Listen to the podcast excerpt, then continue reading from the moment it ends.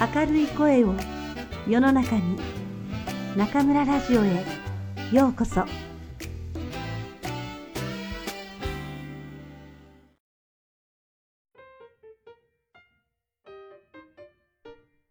窓際のトットちゃん。黒柳徹子。名前のこと。トットちゃんの本当の名前は徹子という。どうしてこういう名前になったのかというと、生まれてくるとき、親戚の人やママやパパの友達たち、みんなが男の子に違いないとか言ったものだから、初めて子供を持つパパとママがそれを信用して、通ると決めた。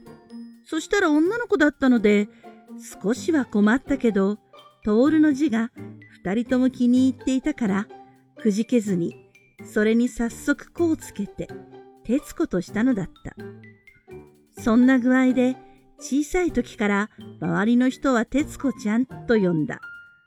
ところが、本人はそう思っていなくて、誰かが、お名前は？と聞くと、必ず、トットちゃんと答えた。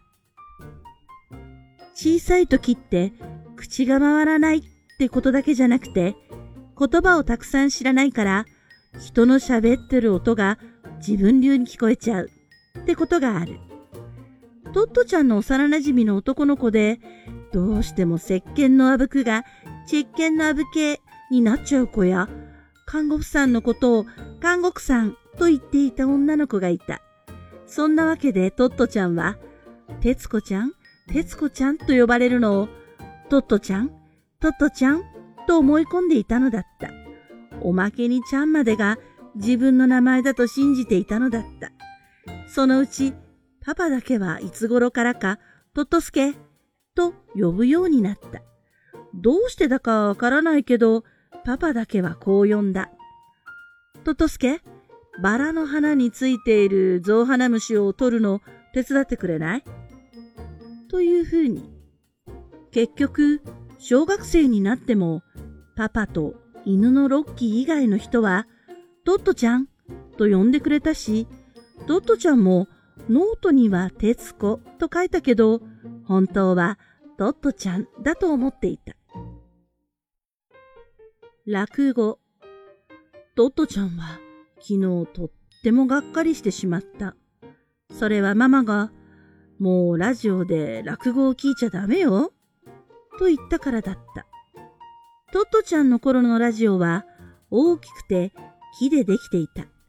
大体が縦長の四角で、てっぺんが丸くなっていて、正面はスピーカーになっているから、ピンクの絹の布などが貼ってあり、真ん中に唐草の彫刻があって、スイッチが2つだけついている、とても優雅な形のものだった。学校に入る前から、そのラジオのピンクの部分に耳を突っ込むようにして、トットちゃんは落語を聞くのが好きだった。落語はとても面白いと思ったからだった。そして昨日まではママもトットちゃんが落語を聞くことについて何も言わなかった。ところが昨日の夕方、弦楽四重奏の練習のためにパパのオーケストラの仲間がトットちゃんの家の応接間に集まった時だった。チェロの立花常貞さんがトトちゃんにバナナをお土産に持ってきてくださったとママが言ったのでトトちゃんは大喜びのあまりこんな風に言ってしまったのだ。つまりトトちゃんはバナナをいただくと丁寧にお辞儀をしてから立花さんにこう言った。おっか、こいつは御の字だぜ。それ以来、落語を聞くのはパパとママが留守の時、秘密にということになった。話し家が上手だと、トットちゃんは大声で笑ってしまう。もし誰か大人がこの様子を見ていたら、よくこんな小さい子がこの難しい話で笑うなぁと思ったかもしれないけど、実際の話、子供はどんなに幼く見えても本当に面白いものは絶対にわかるのだった。電車が来る。今日、学校の昼休みに、今晩、新しい電車来るわよ。とみおちゃんが言った。みおちゃんは校長先生の3番目の娘で、トットちゃんと同級だった。教室用の電車はすでに校庭に6台並んでいたけれど、もう1台来るという。しかも、それは図書室用の電車とみおちゃんは教えてくれた。みんなすっかり興奮してしまった。その時、誰かが言った。どこを走って学校に来るのかな？これはすごい疑問だった。ちょっとシーンとしてから誰かが言った。途中まで大井町線の線路を走ってきて、あそこの踏切から外れてここに来るんじゃないの？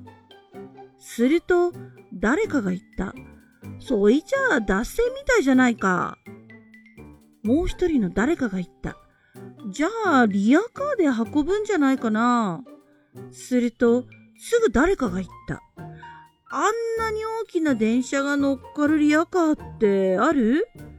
そうか。とみんなの考えが止まってしまった。確かに今の国電、現在の JR の車両1台分が乗るリアカーもトラックだってないように思えた。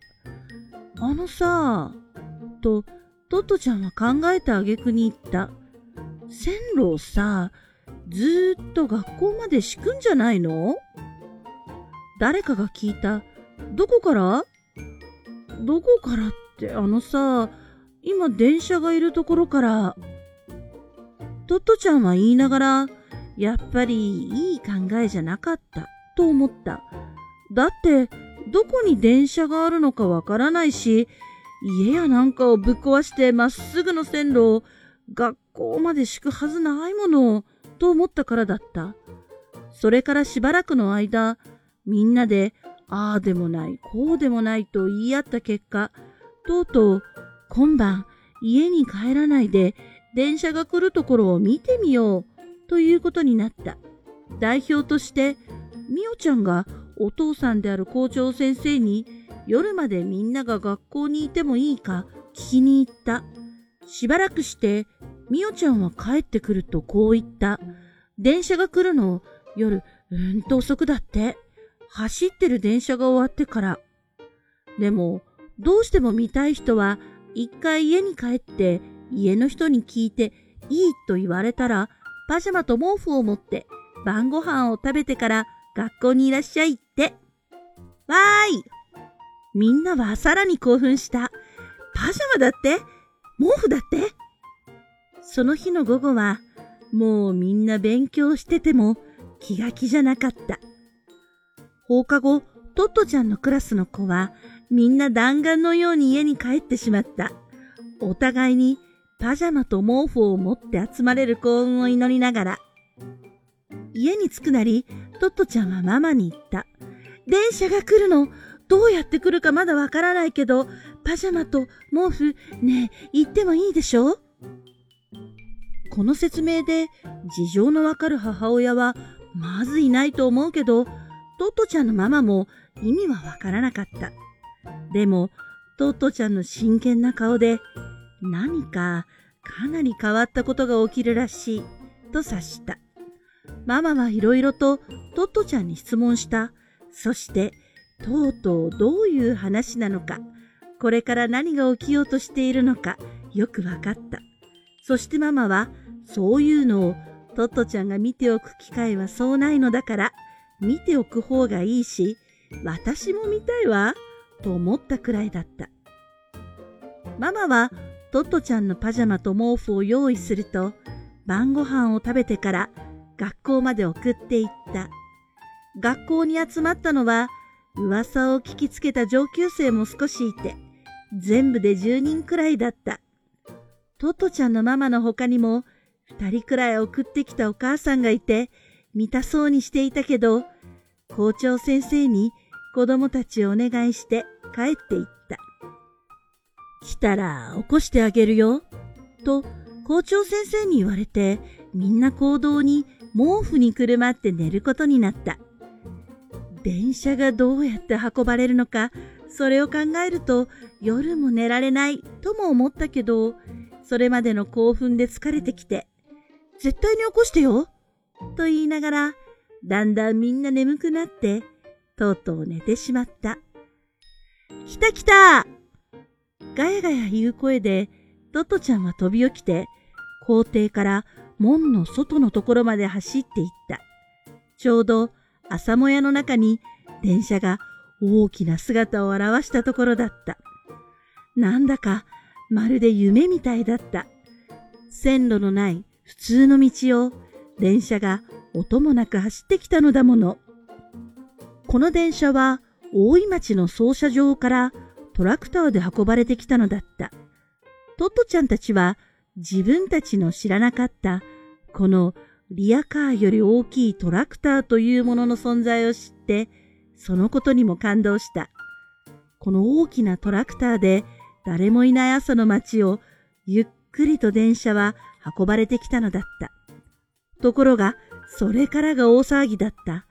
まだ大型クレーンなどない時代だったから、電車をトラクターから下ろすというか、外して決められた工程の隅に移すというのが大変な作業だったのだ。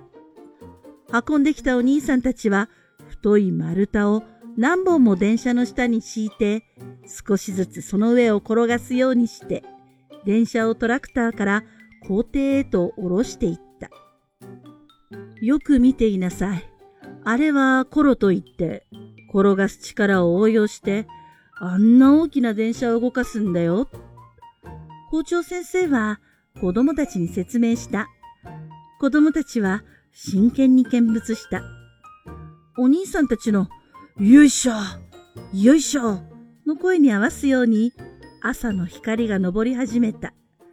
たくさんの人たちを乗せて忙しく働いてきたこの電車は、すでにこの学校に来ている他の6台の電車と同じように車輪が外されていて、もう走る必要もなく、これからは子供たちの笑い声や叫び声だけを乗せてのんびりすればいいのだった。子供たちはパジャマ姿で朝日の中にいた。そして、この現場に居合わせたことを心から幸福に思った。そして、あんまり嬉しいので、次々に校長先生の肩や腕にぶら下がったり、飛びついたりした。校長先生はよろけながら嬉しそうに笑った。校長先生の笑う顔を見ると、子供たちもまた嬉しくなって笑った。誰も彼もが笑った。そして、この時笑ったことをみんなはいつまでも忘れなかった。